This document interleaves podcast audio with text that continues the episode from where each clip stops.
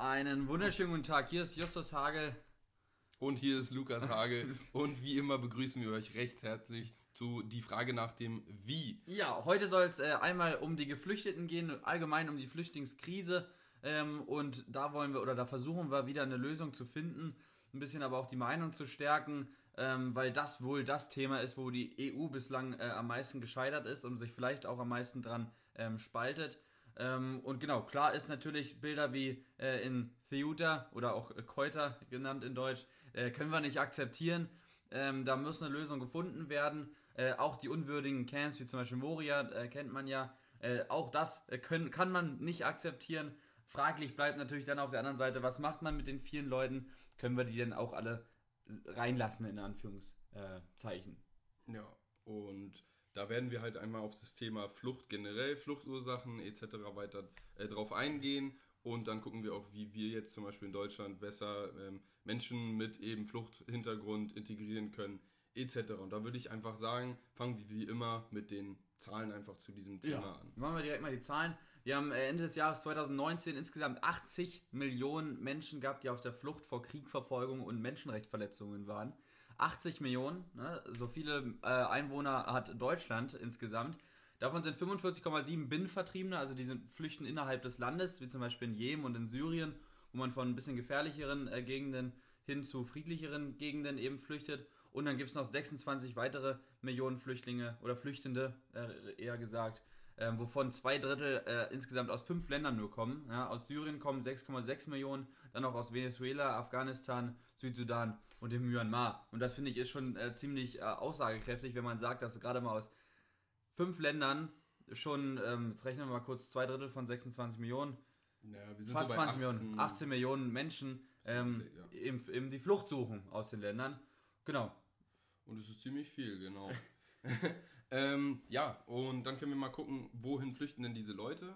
Davon sind 2,5 Millionen Menschen äh, haben den Weg in die EU gefunden. Ähm, das, und damit machen eben geflüchtete Menschen 0,6 Prozent der EU-Bevölkerung aus. Also es sind äh, 2,5 Millionen eben. Und in Deutschland haben wir 1,15 Millionen geflüchtete Menschen. Die machen in etwa 1,4 Prozent der deutschen Bevölkerung. Ja, da sieht man, aus. da sieht man auch schon wieder insgesamt 2,5 Millionen Geflüchtete in der EU und davon 1,15 in Deutschland. Da sieht man auf jeden Fall, was für eine Stelle Deutschland äh, einnimmt äh, bei der ganzen Flüchtlingsfrage. Ähm, und dazu will ich noch sagen, dass 80% der Vertriebenen insgesamt in Regionen momentan leben, die immer noch akute Ernährungsunsicherheit und Unterernährung ähm, eben ja, Ja, es herrscht herrscht, einfach. herrscht da. Und das heißt, vier Fünftel von denen, die überhaupt in der, auf der Flucht sind, ähm, leben immer noch in unwürdigen Verhältnissen und nur 20 Prozent haben es in Anführungsstrichen geschafft und haben äh, ihrer Perspekt äh, ihrem Leben wieder Perspektive gegeben.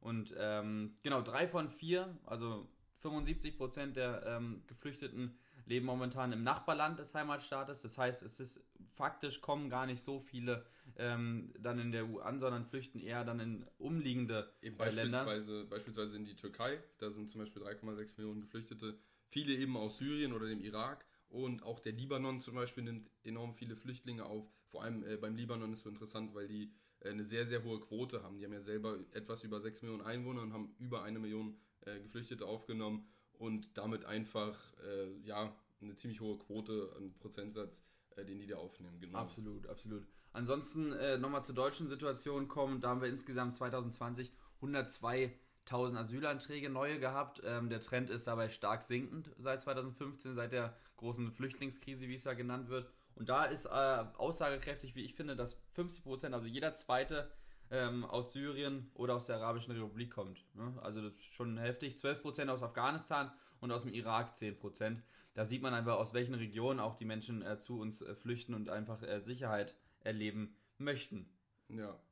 Und es ist vor allem auch, wenn man jetzt über diese Region, äh, wird ja auch viel mal in den Nachrichten etc. gezeigt, es, ist halt, es herrscht halt einfach Krieg, ist hier oft die Hauptursache und einfach äh, die Folge von Krieg, äh, weil durch Krieg einfach auch enorm viel, ja, da wird Ernte zerstört, Logistik wird zerstört und dann sind viele Leute einfach auch am Hungern. Also es ist einfach, Aber die Leidenden sind immer die, ist immer die Zivilbevölkerung bei einem Krieg. Ne? es sind einfach alle. Einfach alle, Ein ja. Krieg kennt keine Gewinner, kann man oft sagen. Genau, ja, kann man gut so sagen. Ansonsten, natürlich müssen wir auch noch über das Mittelmeer äh, reden. Da gibt es auch natürlich viele Zahlen und Fakten, traurige Zahlen und Fakten. Äh, 2016 ertranken äh, alleine 5000 Menschen im Mittelmeer. Man sagt ja auch immer das große Massengrab. 2020 waren es immerhin noch über 1000 Menschen, die dort sterben. Ähm, klar, aus, die Hauptursache ist ähm, zum einen die Grenzpolitik in, in Libyen und sonst wo, dass da die Schlepper nur mit mickrigen Schlauchbooten äh, eben rüberfahren, um Geld zu sparen. Ähm, das sind natürlich die Hauptursachen dafür. Und dazu kommt halt noch, dass äh, von der EU da wenig äh, Hilfe bis gar keine Hilfe angeboten wird, sondern eher aus Organisationen wie zum Beispiel der Sea-Watch. Ähm, ja. Und ansonsten insgesamt die jährlichen Ankünfte der, von der Mittelmeerroute aus waren 2015 eine Million Menschen die übers Mittelmeer äh, zur EU wollten. Viele ähm, halt auch so über Lamp Schlauchboot. Ja, Lampedusa oder sowas. Man kennt es ja, die ganzen äh, Inseln aus den, aus den ähm, Nachrichten. Und 2020 sind es noch 88.000, also fast nur ein Zehntel von dem von 2015. Das Problem rund um die Geflüchteten ist natürlich äh, immer noch nicht gesunken und hat tatsächlich auch teilweise ihre Höhepunkte, wie zum Beispiel auf den Inseln in Griechenland, wo wir das von den Großen haben. Aber faktisch ist einfach, das Mittelmeer äh, ist die tödlichste Route ähm, für, die, für die Flüchtenden und ähm, ja, genau. Ja. Da sieht man einfach auch dran, ne? der, der Weg ist total gefährlich. Die wissen, äh, dass da viele Menschen auch sterben dran. Ähm, und da sieht man dran, äh, wie verzweifelt die Menschen sind, dass sie so wenig ähm, Perspektive in ihrem heimischen Leben haben, dass sie sogar ihr Leben aufs Spiel setzen, um ein anderes anzufangen. Ja, das kann man generell bei Flucht oft auch sagen. Ähm, die, die Gründe, da, also ich würde einfach sagen, kommen wir jetzt auf die Gründe einfach zurück, wieso eben Menschen flüchten. Und da gibt es im Prinzip zwei Kategorien. Ähm, und die erste Kategorie, ich bezeichne es jetzt einfach mal als Wirtschaftsflucht, äh, was aber meistens eigentlich, man kann es eher oder besser sagen als Armutsflucht. Äh, und das sind eben oft Leute, die eben aus im Prinzip ökonomischen Motiven, ich finde es immer, klingt ein bisschen herzlos, äh, eben flüchten. Und das sind halt, wie gesagt, Armut, Arbeits- und Obdachlosigkeit, Mangel an Nahrung, also zum Beispiel Hunger ähm, oder auch unzureichende Gesundheitssysteme. Also wenn man zum Beispiel ja, in, in Somalia oder sowas äh, hat man auch viel mit Hunger zu kämpfen oder sowas und da gibt es viele Leute, die flüchten eben einfach, weil sie kein Essen auf dem Teller haben äh, und das bezeichnet man eben als äh, Wirtschaft, Wirtschaftsflüchtende im Prinzip. Ähm, hier muss man halt sagen, das Ding ist, Wirtschaftsflüchtende äh, können halt kein äh, Asyl in dem, na, nach, dem Genfer, nach der Genfer Konvention im Prinzip beziehen, weil sie eben, und da kommen wir gleich äh, noch darauf zurück, eben keine politischen Flüchtlinge sind. Äh, genau. So, jetzt haben wir jetzt zum Beispiel den Klimawandel oder sowas und da muss man einfach sagen, dass auch in Zukunft äh, eben diese Zahl an Flüchtenden nicht sinken, sondern vielmehr steigen wird. Ja, zum Beispiel. Resultiert natürlich daraus, dass äh, die Trockenheit oder Dürre-Situationen eintreten werden in äh, vielen Ländern, wo eh schon Armut herrscht. Und dann könnt ihr euch mal vorstellen, wenn es dann auf einmal die Nahrung knapp wird, dass die Leute dann natürlich flüchten. Oder jetzt haben wir überschwemmte Gebiete dann auch äh, bald in den nächsten 10, 20 Jahren. Ich glaube, ähm, da gab es auch Zahlen, dass ähm, 2000, wann war das, 2045 soll über die Hälfte der Menschheit auf der Flucht sein. Einfach weil die Lebensverhältnisse nicht mehr, nicht mehr möglich sind. Oder die Lebensgegebenheiten der, des Heimatlandes einfach nicht mehr bestehen, als dass da Menschen groß, in großen Stil eben leben können. Also das heißt, sagen wir es mal so, wenn wir jetzt eine gute Politik kreieren, äh, die eben hier auch flexibel ist, dann kann uns das ziemlich viel helfen, äh, wenn so Situationen dann irgendwann eintreten, dass eben enorm viele Leute von irgendwo herkommen, weil es einfach nicht, weil sie nicht mehr dort leben können, wo sie derzeitig leben. Das ist genau. halt, genau. Und dazu kommt natürlich auch, dass die, die, wenn man jetzt sich die Geburtenraten anschaut, dass die Geburtenraten gerade in den ärmeren Regionen natürlich viel, viel höher sind als jetzt hier in, in weit entwickelten Regionen, wie zum Beispiel Deutschland, wo die Demografie eher äh, abfallend ist. Ähm, denke ich auch ein absoluter Ur, eine Ursache dafür, dass die ähm, Flücht, Flüchtendenströme ähm, wachsen werden, nicht? Ja, zunehmend. Weil die Perspektiven natürlich nicht steigen, wenn ich viele äh, Einwohner habe, aber immer noch wenig Arbeitsplätze, dann ähm, ist das natürlich ein bisschen schwierig. Ja, genau. Und dann gibt es eben noch den, den zweiten Typ, eben politische Flucht. Und politische Flucht ist im Völkerrecht auch äh, ziemlich also verankert.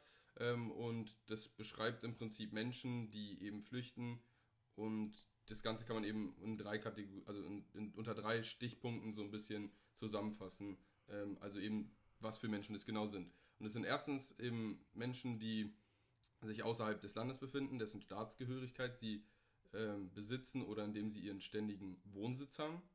Dann zweitens wegen ihrer Rasse, Religion, Nationalität, Zugehörigkeit zu einer bestimmten sozialen Gruppe oder wegen ihrer politischen Überzeugung eine begründete Furcht vor Verfolgung haben. Das können wir zum Beispiel hier in Myanmar oder sowas, die Rohingya beispielsweise, die werden ja ziemlich stark, äh, also muslimische Minderheit, wird hier ziemlich stark äh, verfolgt mhm. und deswegen flüchten die eben zum Beispiel in an, Anrainerstaaten wie Indien oder Bangladesch und äh, eben Menschen, die den Schutz dieses Landes nicht in Anspruch nehmen können oder aus Furcht vor Verfolgung nicht dorthin zurückkehren können. Und das sind ja ganz viel, ganz viel auch äh, gerade die Länder wie Syrien oder so, dass die da einfach ähm, kriegerische äh, Auseinandersetzungen haben im Land und dann aus Furcht äh, vor eben Gewalttaten, auch teilweise von Terrororganisationen, damals war es ja der IS, der da gerade groß ähm, am Schaffen war, dass man dann natürlich äh, versucht, das weiterzusuchen äh, vor Furcht und vor Angst.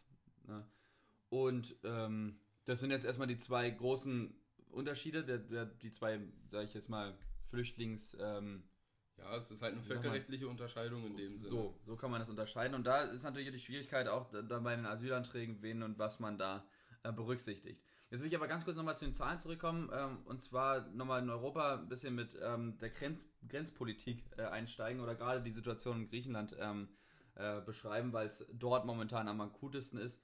Ähm, ich meine, wir alle kennen die Bilder von dem brennenden Moria ähm, und da sind insgesamt in Griechenland sind gerade 90.000 Menschen, die immer noch nicht bearbeitet wurden. Das heißt 90.000 Menschen, die faktisch ähm, keiner kennt nach dem System, sondern die einfach nur in irgendwelchen Camps sitzen und darauf warten, dass äh, sie eben irgendwie äh, identifiziert werden. Ähm, insgesamt wohnen 20.000 in fünf Aufnahmezentren.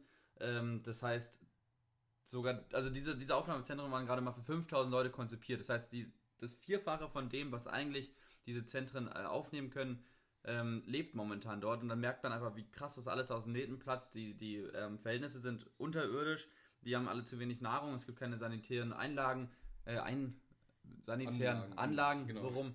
Ähm, und genau, sogar, man sagt sogar Anfang 2020, da wo es gerade richtig geknackt hat, waren sogar teilweise bis zu 50.000 Menschen äh, im Moria. Die sind dann aber relativ äh, schnell, wurden die verteilt. Was natürlich nicht heißt, dass es dann äh, danach 5000 drin waren, sondern es war immer noch äh, en masse ähm, überfüllt. Und genau wegen diesen menschenunwürdigen äh, Bedingungen äh, protestieren natürlich die Leute dort, sind unzufrieden.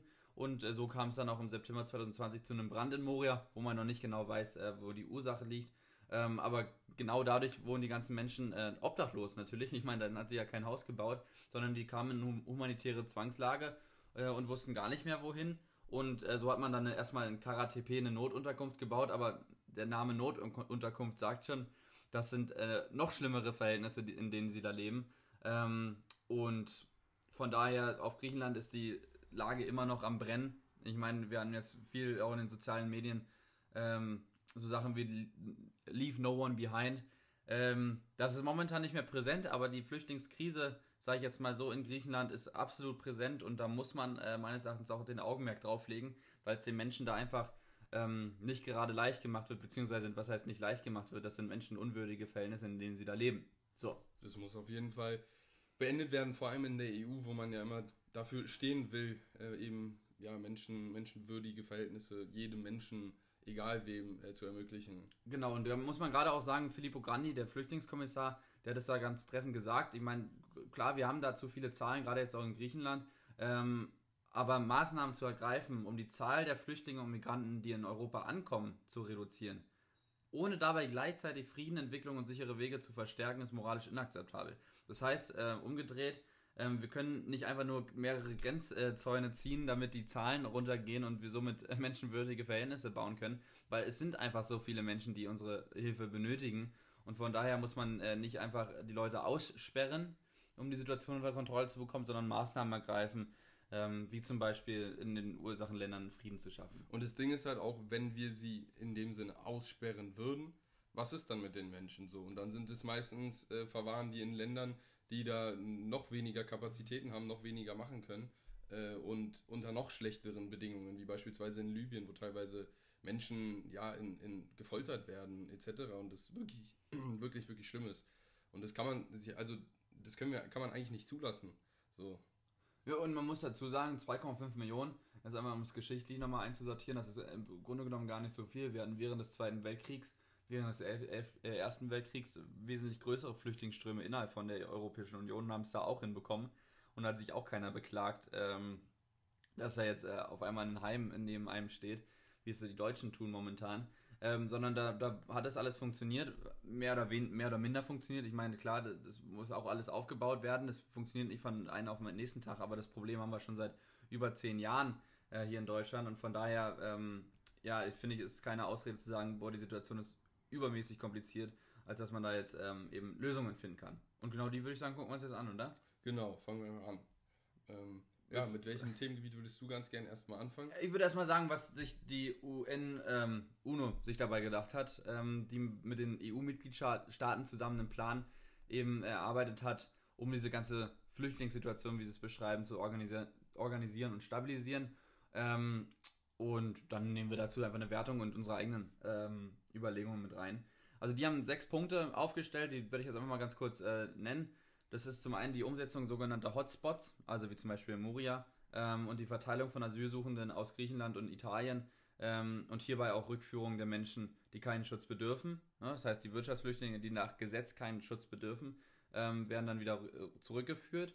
Und man soll so Sachen wie, ähm, keine Ahnung, ich nenne jetzt einfach Moria, weil es so, so präsent ist, ähm, umlagern. Das heißt, dass wir auch solche Stellen in äh, Spanien, Frankreich, Deutschland, Österreich, sonst wo haben, dass man diese Hotspots ein bisschen verteilt ähm, und so das Verfahren vielleicht auch verschnellern kann, wenn nicht gerade 90.000 Leute an derselben Stelle auf denselben Antrag warten. Mhm. Ähm, zudem möchte man verstärkte Unterstützung für Griechenland bei der Bewältigung der humanitären Notsituation.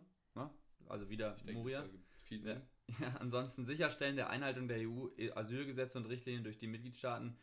Das ist äh, zum Beispiel das, wie viele Personen jeder Staat aufnehmen soll, ähm, dass da die Mitgliedstaaten eben sich an die, an die Rechte und Richtlinien halten müssen. Und ich meine, in der EU haben wir ein sehr gefestigtes Menschenschutz, ähm, die, die, warte, die Menschenrechtscharta. Ähm, demnach muss man da immer schauen, dass man äh, innerhalb dieser Werte sich bewegt und Genau, das ist wichtig, dass man das einhält als, Sicher äh, als Mitgliedstaat. Ich will halt hier dazu sagen, es ist halt, ähm, in der EU gibt es halt, ich sage das, leider Länder wie jetzt Ungarn und Polen, die halt niemanden wirklich aufnehmen wollen und die es auch nicht einsehen und die irgendwie so ein bisschen dieses Solidaritätsprinzip äh, mit Füßen treten. Und es ist halt immer schwierig, wie, wie man solchen Ländern, äh, ja, im Prinzip wie man dort Leute eben hin, hinbringen kann, wenn du weißt, was ich meine. Ja, das größte Problem an der Sache ist einfach, dass viele äh, Asylsuchende und, und flüchtende Menschen als Problem ansehen und nicht als äh, Chance. Gerade Länder wie, also meines Erachtens relativ rassistische Länder, ich meine gerade mit LGBT, LGBTQ. Danke, äh, in Polen, merkt man, was sie für eine Einstellung dort in der Bevölkerung haben. Und von daher ist es für, da natürlich für äh, Asylsuchende viel schwieriger, äh, Fuß zu fassen und sich zu integrieren.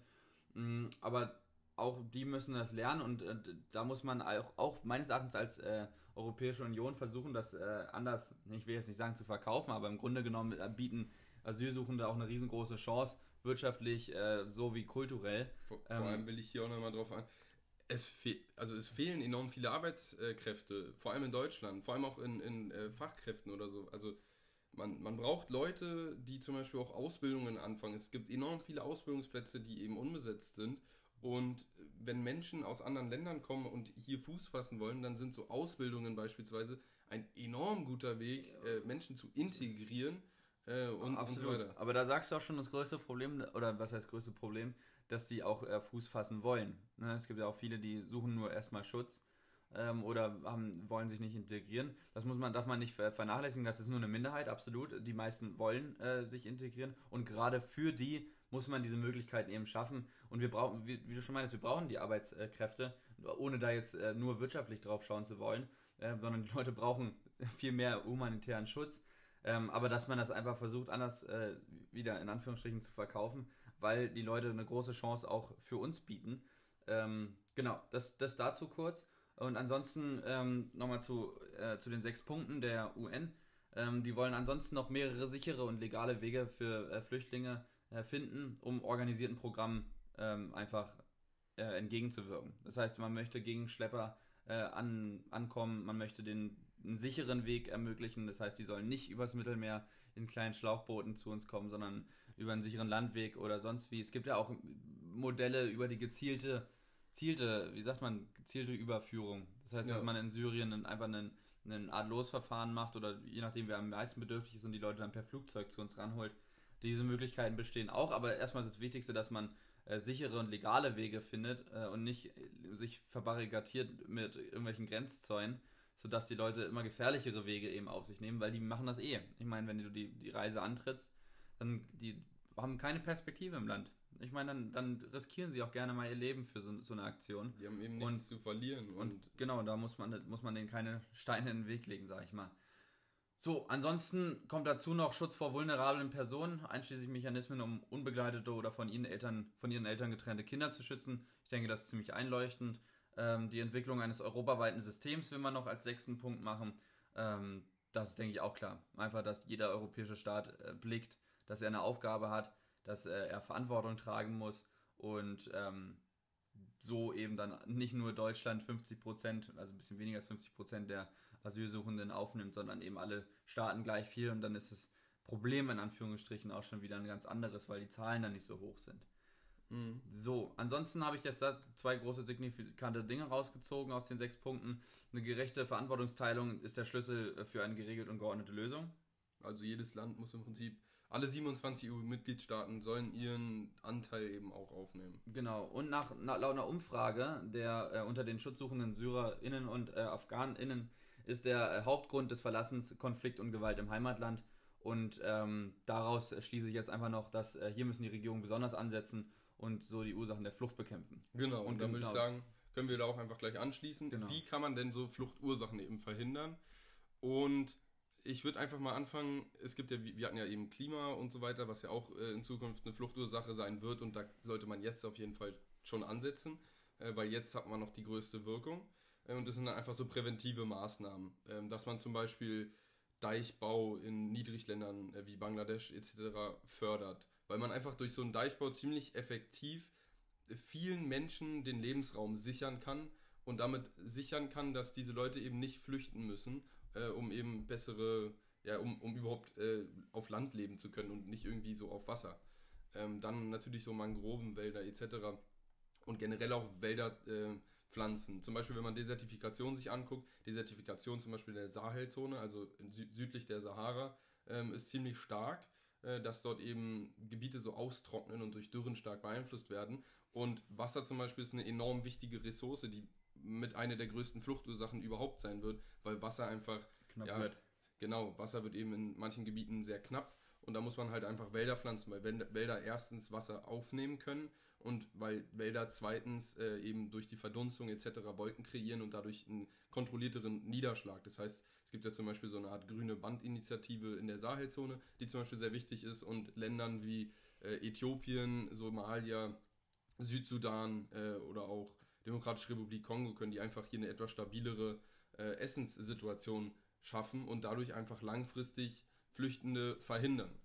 Ähm, dann zum Beispiel effizientere Landwirtschaft, dass man eben unter härteren Bedingungen gleich, wenn nicht sogar mehr Essen bzw. Kalorien äh, pro Quadratmeter produzieren kann. Da nehme ich einfach nur als Beispiel Borlaugweizen. Es gab von Norman Borlaug, der hat damals mehrere Weizensorten zusammengezüchtet und hat dadurch enorm resistenten Weizen, also Hochertragsweizen kreiert und der hat eigentlich ziemlich stark das Überpopulationsproblem jetzt der letzten Jahre, also, also gelöst, weil dadurch einfach auf wesentlich weniger Fläche mehr angebaut werden konnte. Und einfach, man muss halt gucken, Ressourcen müssen einfach enorm gut genutzt werden und da kann man gut ansetzen. Und da ist auch direkt schon ein nächstes Problem oder eine, Herausforderung, weil die Leute dort in, oder in diesen Regionen, wo die Flüchtenden einfach herkommen, äh, diese, diese Bildungsapparate gar nicht eingebaut sind. Die können teilweise nicht äh, forschen wie sonst was und neuen Weizen kreieren, sondern da brauchen, sind sie einfach auf die Hilfe noch angewiesen von anderen, von entwickelten Staaten, wie gerade Deutschland als Innovationsstaat. Ähm, die, kann, die können die Technik nicht selbstständig äh, erfinden, sondern die, die, sind auf Hilfe diesbezüglich angewiesen, weil die einfach noch nicht auf dem Entwicklungsstandard äh, sind. Und ähm, da, wie gesagt, brauchen sie auch auf jeden Fall Hilfe. Und jetzt aber noch zu den äh, anderen Fluchtursachen, die ja momentan noch präsenter sind. Natürlich in Zukunft geschaut wird das mit den Klimaflüchtlingen das Größte sein. Ähm, aber jetzt nochmal zu dem anderen. Die Menschen momentan fliehen vor allem vor Kriegen, Gewalt, vor Verfolgung äh, oder aus akuter Not oder einfach wegen wirtschaftlicher Perspektivlosigkeit. Ne? Und da muss man jetzt schauen, wie genau kann man gewaltsame Konflikte vielleicht auch vorbeugen ähm, wie kann man mit friedlichen Lösungen politische und wirtschaftliche Stabilität äh, eben fördern und äh, wie schafft man es oder ist eine Lösung, friedensbereite Kräfte ähm, zu unterstützen und weniger Waffen zu exportieren. Also das sind so die drei Punkte, die ich diesbezüglich habe. Jetzt ist nur die Frage, kann man Krieg verhindern? Ich habe ein paar Punkte aufgeschrieben. Krieg zu verhindern ist an sich ein enorm schwieriger Punkt. Man, man sagt ja mal so, ja, äh, was wäre dein Wunsch? Ja, Weltfrieden. Ähm, aber das Ding ist halt, jeder Krieg ist ja irgendwo enorm äh, individuell äh, und jeder Krieg hat irgendwie so seine eigenen Ursachen.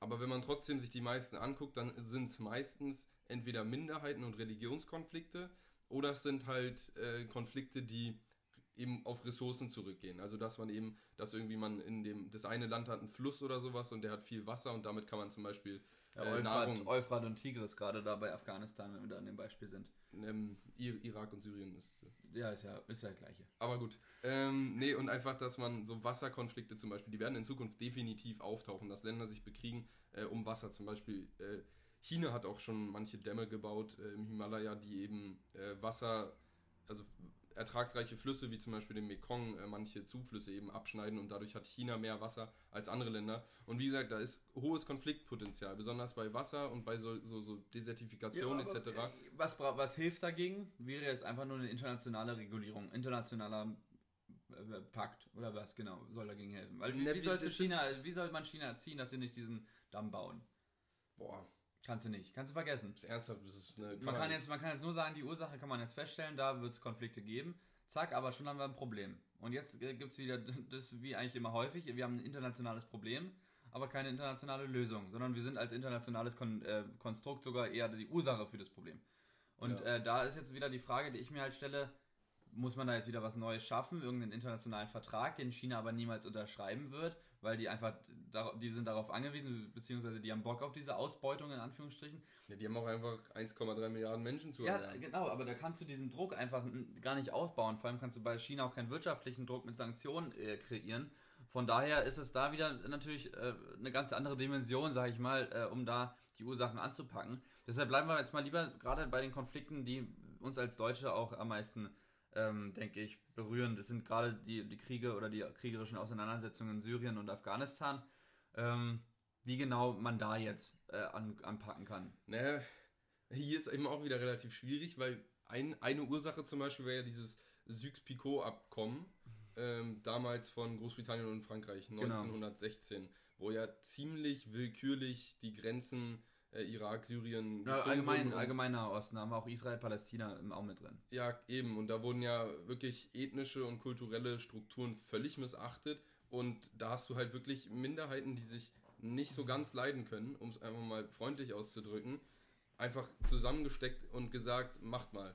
So, und irgendwie, wenn man es langfristig jetzt so sich mal anguckt, da kam gar nichts Gutes bei rum äh, eben im Irak und in Syrien waren enorm instabile politische Systeme, weil irgendein, also zum Beispiel in, in Syrien hat ja Assad mit einer enormen Minderheit regiert eigentlich das ganze Land und ziemlich und, und einfach auch dieser Schiiten-Sunniten-Konflikt ist eben ziemlich schwierig und ja, wir müssen, wir müssen wieder ein bisschen aufs, aufs, aufs äh, Tempo drücken. Wir sind schon bei 28 Minuten. Aber wie man da wieder schwierig. Da kannst du wieder von außen sagen, was du willst. Man kann äh, wie im Irak kannst du als äh, als äh, USA tausende Truppen hinschicken, äh, tausende Waffen vor allem auch hinschicken, wie es Deutschland häufig macht.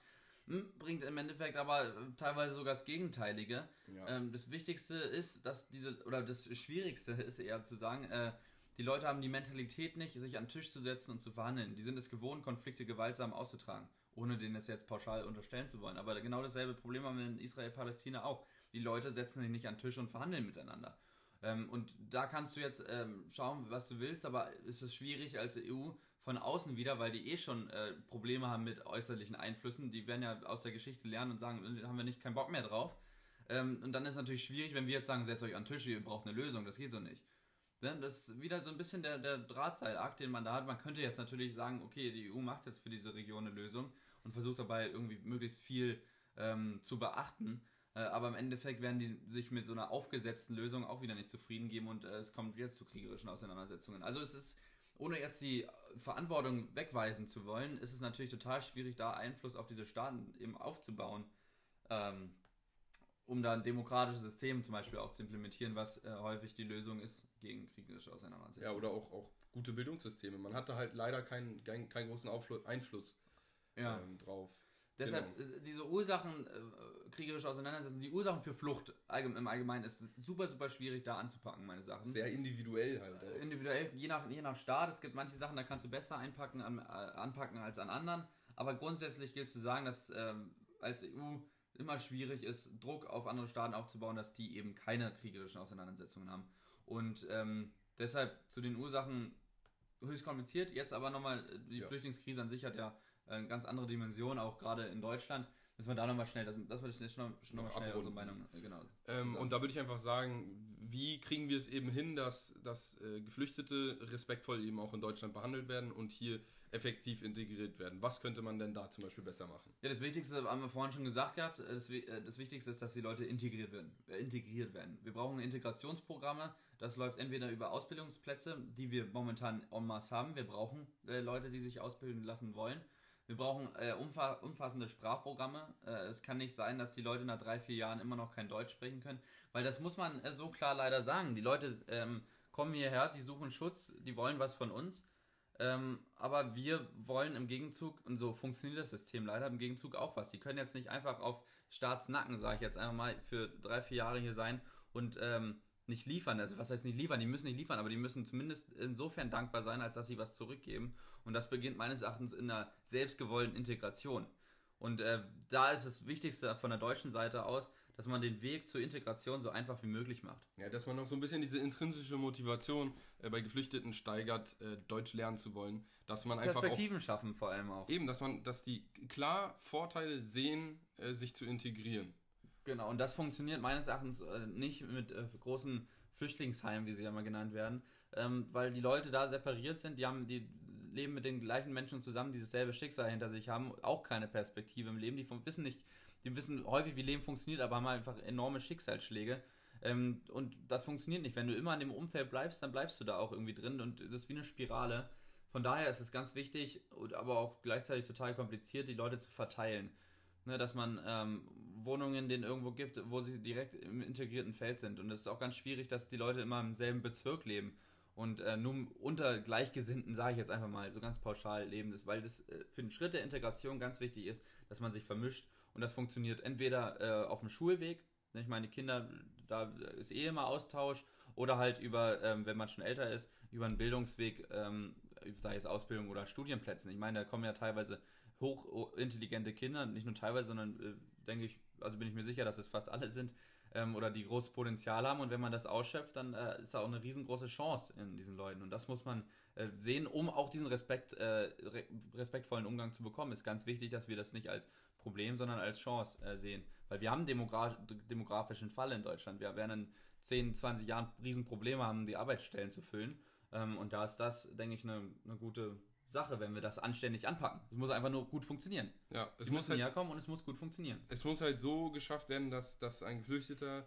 äh, einfach in Deutschland auf seinen eigenen Füßen ein stabiles Leben führen kann. Das soll so ein bisschen dieses Ziel sein. Also, Keine Abhängigkeit vom Staat wäre dabei also genau, oder auch, keine, oder auch keine Abhängigkeit eben von, von der eigenen Familie. Das klingt jetzt so ein bisschen blöd, aber äh, ja. zum Beispiel, wenn man jetzt Clanstrukturen anguckt, wie die entstanden sind, das war ja sehr viel, dass die eben schlecht integriert wurden und dadurch dann immer nur bei der eigenen Familie Schutz und Stärke gehabt haben und deswegen in der eigenen Familie irgendwann dieses, dieses mhm. Stärkebild gesehen haben und dann halt eben Clanstrukturen in Berlin zum Beispiel sehr präsent. Ähm, und dadurch halt diese Parallelgesellschaften sich gebildet haben und die oft auch auf Kriminalität basieren, weil der Bezug zum Staat einfach fehlt. Und okay. das müssen wir jetzt verhindern, weil sonst, sonst kann es eben nach hinten losgehen. Ganz, ganz am Anfang muss das unterbrochen werden und gerade momentan, wo wir so krass viel weniger Asylsuchende in Deutschland haben wie 2015, wo man die Lage demnach ein bisschen, also wesentlich besser kontrollieren kann, ähm, ist es wichtig, dass wir weg von dem kommen, die Flüchtlinge kosten uns so wahnsinnig viel Geld und das ist die Schande Deutschlands, dass wir so viele aufgenommen haben, was in diesen krass rechten Strukturen Deutschland, die immer größer werden, ja immer so publiziert wird. Dass wir hinkommen zum, wir, für, ähm, wir haben für die Geflüchteten eine Perspektive geschaffen, also wir sind die Guten in dem Sinne, ähm, und sie sind aber auch eine Chance für uns, für unsere Wirtschaft, für unsere Kultur, für die Gesellschaft. Und das, da müssen wir hinkommen und dann äh, wird das alles, denke ich, meines Erachtens einen besseren Verlauf nehmen ähm, dass dann Zwischenfälle sind, wie zum Beispiel auf der Kölner Platte zu Silvester. Ähm, die Kriminalitätsrate ist nachweislich nicht höher bei Geflüchteten als bei einer normalen äh, deutschen Bevölkerung. Ähm, Aber es wird medial, wirkt es teilweise so. Medial wird das äh, krass verzogen. Da muss man meines Erachtens auch total aufpassen. Aber man, wenn man das sich jetzt anschaut, die Leute, die da übergriffig werden, haben von Anfang an kein anständiges Integrationsprogramm äh, erlebt. Die sind jetzt hier und die denken, die sind zu Gast ähm, und können machen, was sie wollen und gehen dann wieder nach fünf Jahren, wenn äh, die Lage zu Hause ähm, relativ okay ist. Ähm, und von daher, die, dem wurde von Anfang an nicht gesagt, was sie erwartet, wenn man in Deutschland ist. Klar, wir sind auf der einen Seite ein Paradies, gerne für die, aber im Endeffekt oder im Gegenzug können wir auch erwarten, dass die Leute gewillt sind, sich zu integrieren. Ähm, die müssen ja nicht für immer hier bleiben, aber in der Zeit, wo sie hier sind, ähm, müssen sie schauen, dass sie sich der Gesellschaft äh, eben klar machen. Ja, und dass sie sich weiterentwickeln und dann kann das auch, wenn sie wieder zurückkehren, auch für die anderen Länder eine gute Chance sein, äh, eben einen besseren Anfang wieder zu starten. Weil man eben, ja, wie so Skilled Labor, also man hat einfach äh, ja, Leute, die sich weitergebildet haben im Absolut. eigenen Staat. Genau. Und ich würde sagen, fassen wir das Ganze jetzt noch ein bisschen Ja, zusammen. jetzt oder? fassen wir das ganz schnell einmal zusammen. Wir, wir haben festgehalten, die Zahlen sind ex exorbitant hoch momentan. 80 Millionen Leute, die momentan auf der Suche der Flucht sind. Die wenigsten kommen gerade mal in der EU an. Ähm, wir haben Bilder wie in äh, Ceuta momentan, äh, die wir so nicht akzeptieren können. Wir haben Probleme in Griechenland, die wir so nicht akzeptieren können. Die Lösungen liegen grundsätzlich auf der Hand. Die Ursachenlösungen sind extrem schwierig. Ähm, und die Lösungen in Deutschland sind äh, stark gesellschaftsabhängig. Ja, genau. Und jetzt die Frage äh, an euch, die ihr euch mal stellen sollt. Jetzt müssen wir mal überlegen, was, was können die Leute sich fragen. Habe ich schon mal überlegt, ähm, irgendwo äh, in der, in der Flüchtlingshilfe äh, aktiv, aktiv zu werden. Das finde ich immer eine gute Sache zum Beispiel, weil man, wenn man sich da äh, aktiv engagiert, dass die Leute direkt auch in den Kontakt kommen zu Leuten, die hier schon immer wohnen. Das wäre zum Beispiel eine Alternative, die man machen könnte. Es gibt zum Beispiel Patenschaftsprogramme oder sowas, äh, die auch hochinteressant sind für beide Seiten. Ähm, genau, dann äh, würde ich so ein bisschen diese Frage stellen, ja, wie, wie ist mein Bild? Wie stehe ich gegenüber Geflüchteten? Betrachte ich die als äh, so Personengruppe? Äh, einfach so ein bisschen dieses eigene Bild da äh, überdenken äh, und auch in Alltagssituationen, wie man, wie man sich begegnet, weil eigentlich sollte man da nicht viel drüber nachdenken, um so zu sagen. Das ist meine Meinung jetzt. Ja, ja, nee, absolut nicht. Ähm, das finde ich auch ganz wichtig, dass man den Umgang selber hinterfragt, wie man zu anderen Leuten auch unterbewusste Blicke hinterfragen. Äh, ich denke, dass das auch bei vielen vorkommt. Und ansonsten ist das Wichtigste natürlich, dass wir nicht blau wählen äh, im September, ähm, weil sonst haben wir da ein ganz großes Problem in Deutschland. Genau. Absolut. So, dann würde ich sagen, äh, haben wir jetzt ein bisschen länger gequatscht, äh, aber das äh, sollte passen. Und dann äh, sehen wir uns äh, in zwei Wochen an einem Sonntag. Genau. Na dann, ciao.